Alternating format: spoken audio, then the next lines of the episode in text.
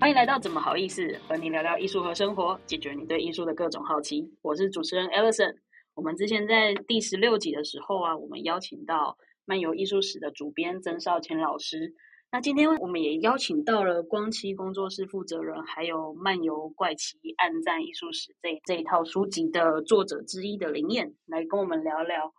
那因为我啊之前在撰写就是我们的 Mutix Auction 这个网站的时候，里面的文章有讨论到跟收藏呃入门有关的这些内容的时候啊，我有读到林燕的文章，也是我这次想要跟他聊的东西。就是主要是这一篇绘画如何成为最有价值的艺术品之一这一篇文章，那也很幸运呢，我们今天有这个机会可以邀请到呃林燕来到这里和我们聊聊，那就欢迎林燕。Hello，各位听众朋友，大家好。我们今天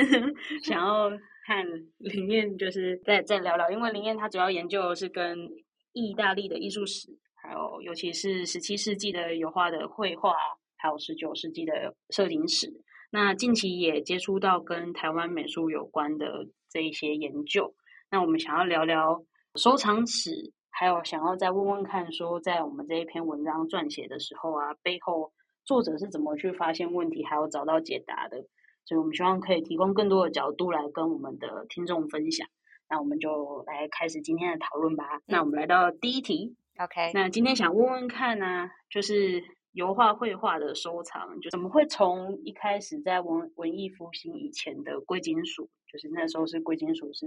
比较值钱的那个时代，然后到之后，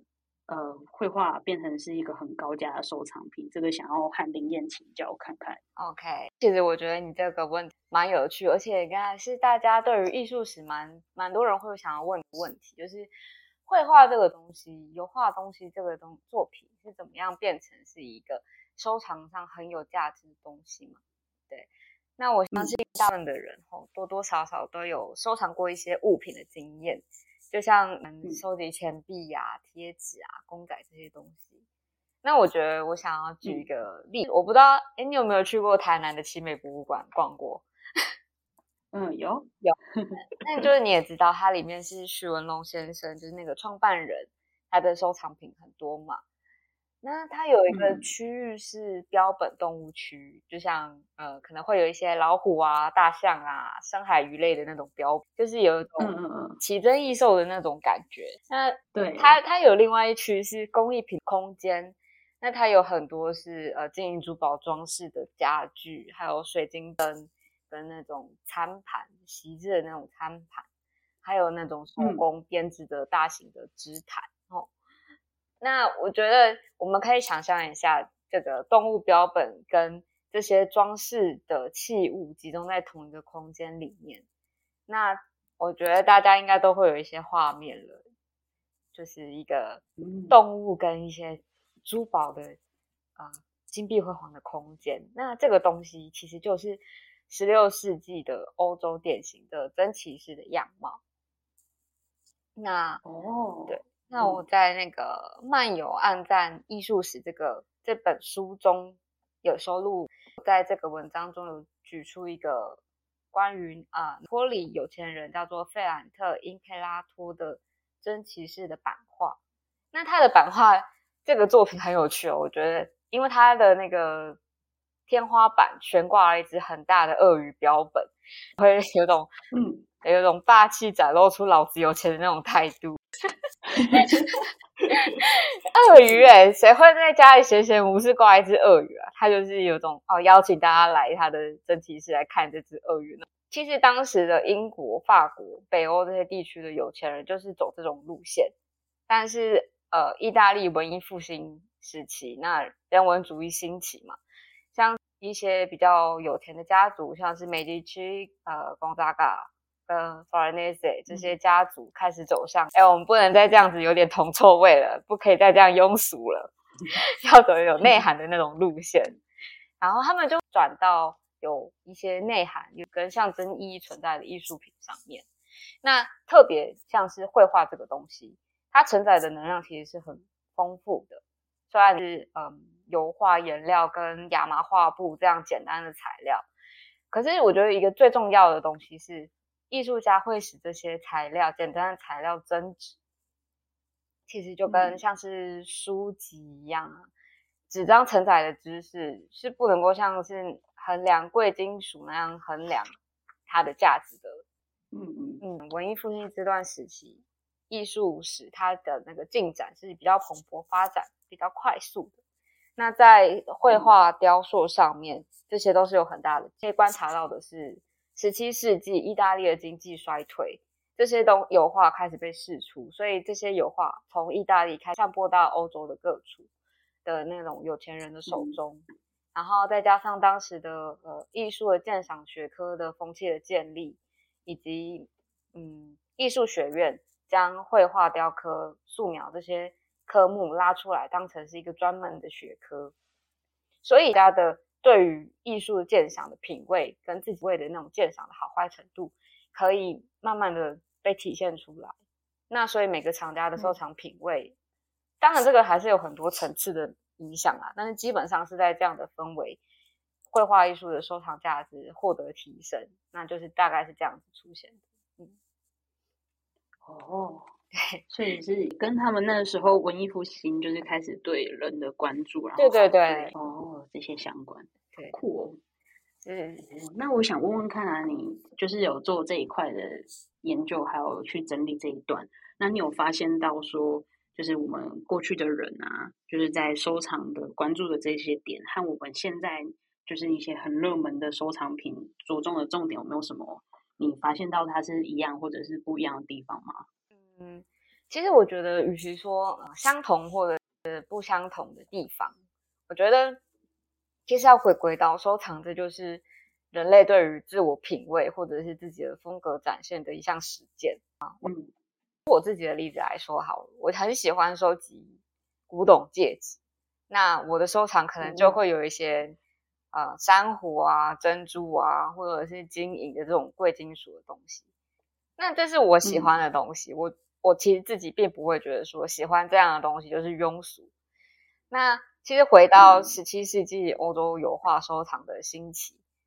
其实这也是人们开始关注自己的人文品味，所以有些人会追求一些比较高尚的，可能需要一些忠孝仁爱那种含义的东西在。体现成自己的品味，所以他们会选择油画作品。可是如果是像我，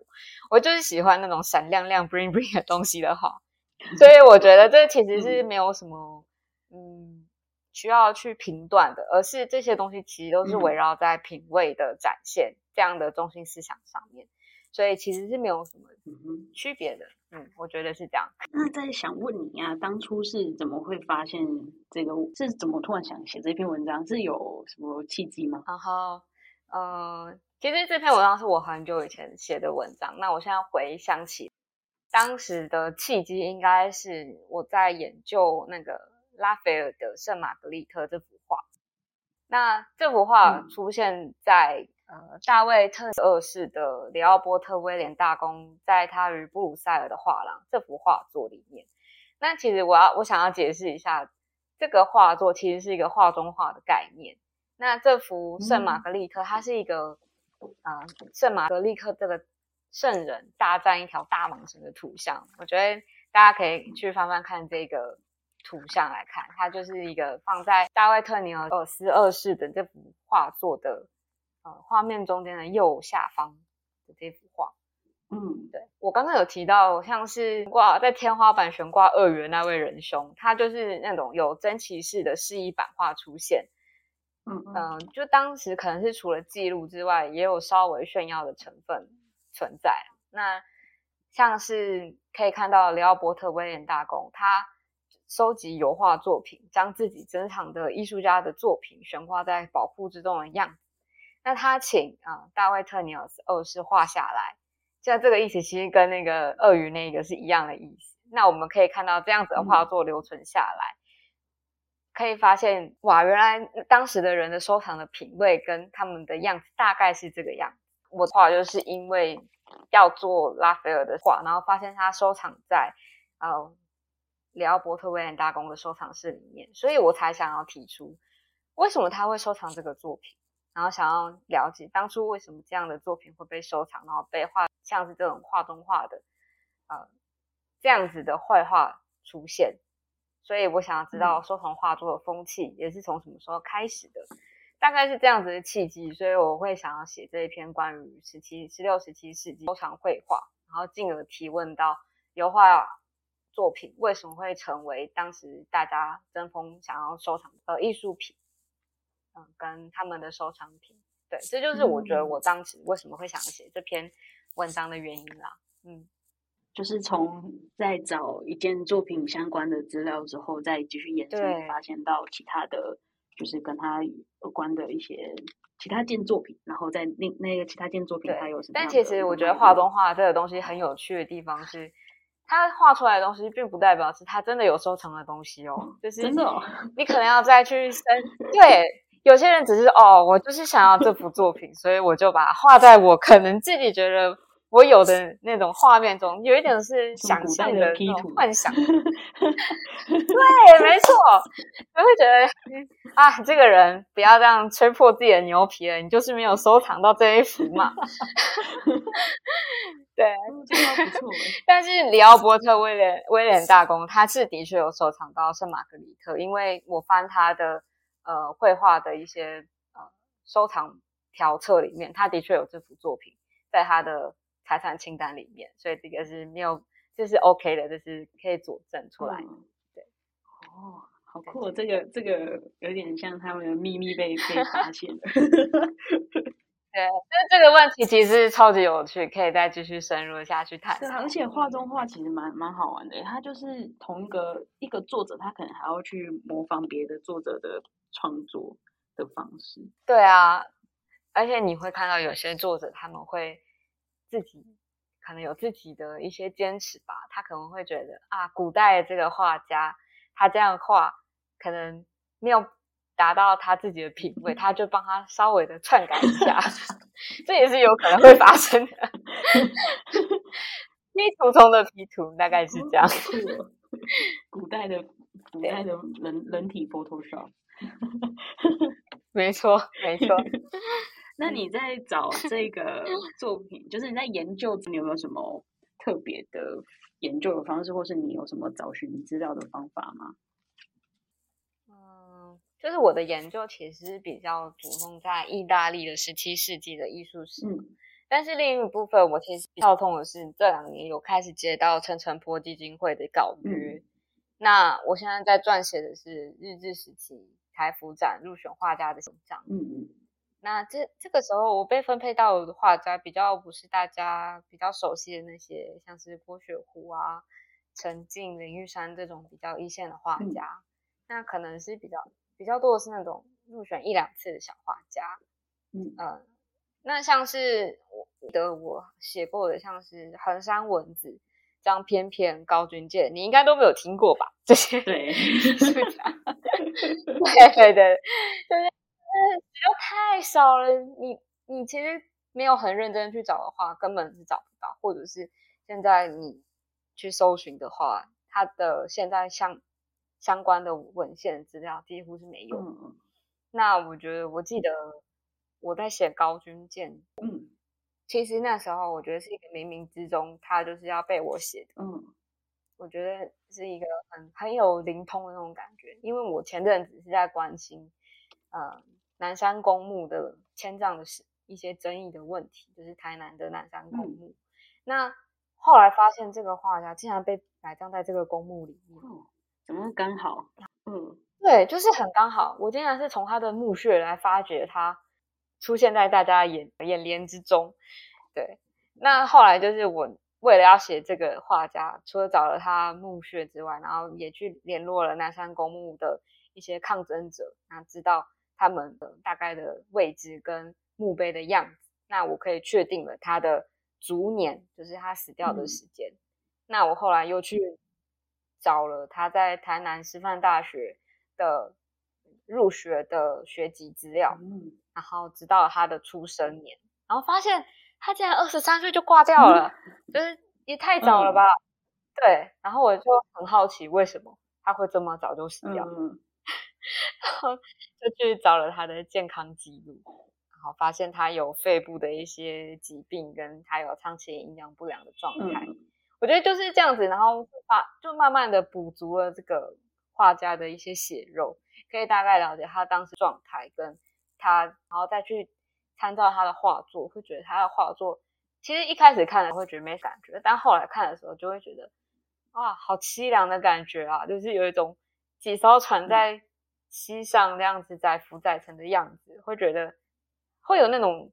嗯比较抒情的那一面会出现。那我觉得这也是。在做艺术史研究的时候，会有点那种意想不到，竟然会出现这样子的呃连接，跟我竟然帮他把他的东西身世找出来的那种兴奋的那种感觉。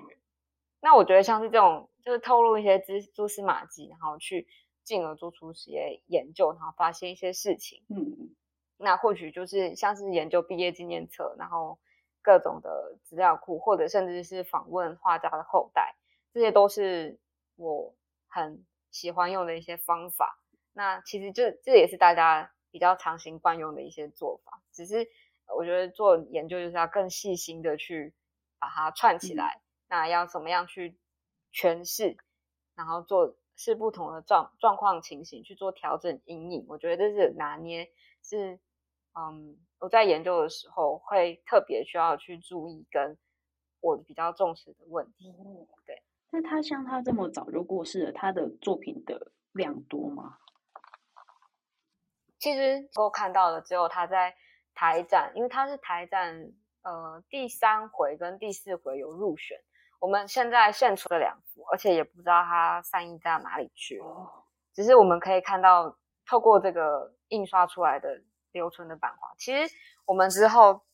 如果再继续的去深入的去探讨这个画家的话，我觉得说不定可以找到画现在流落在哪里。但这都是需要大家慢慢的下去。不过我觉得，嗯，最重要其实我觉得你做研究最重要是要保持一个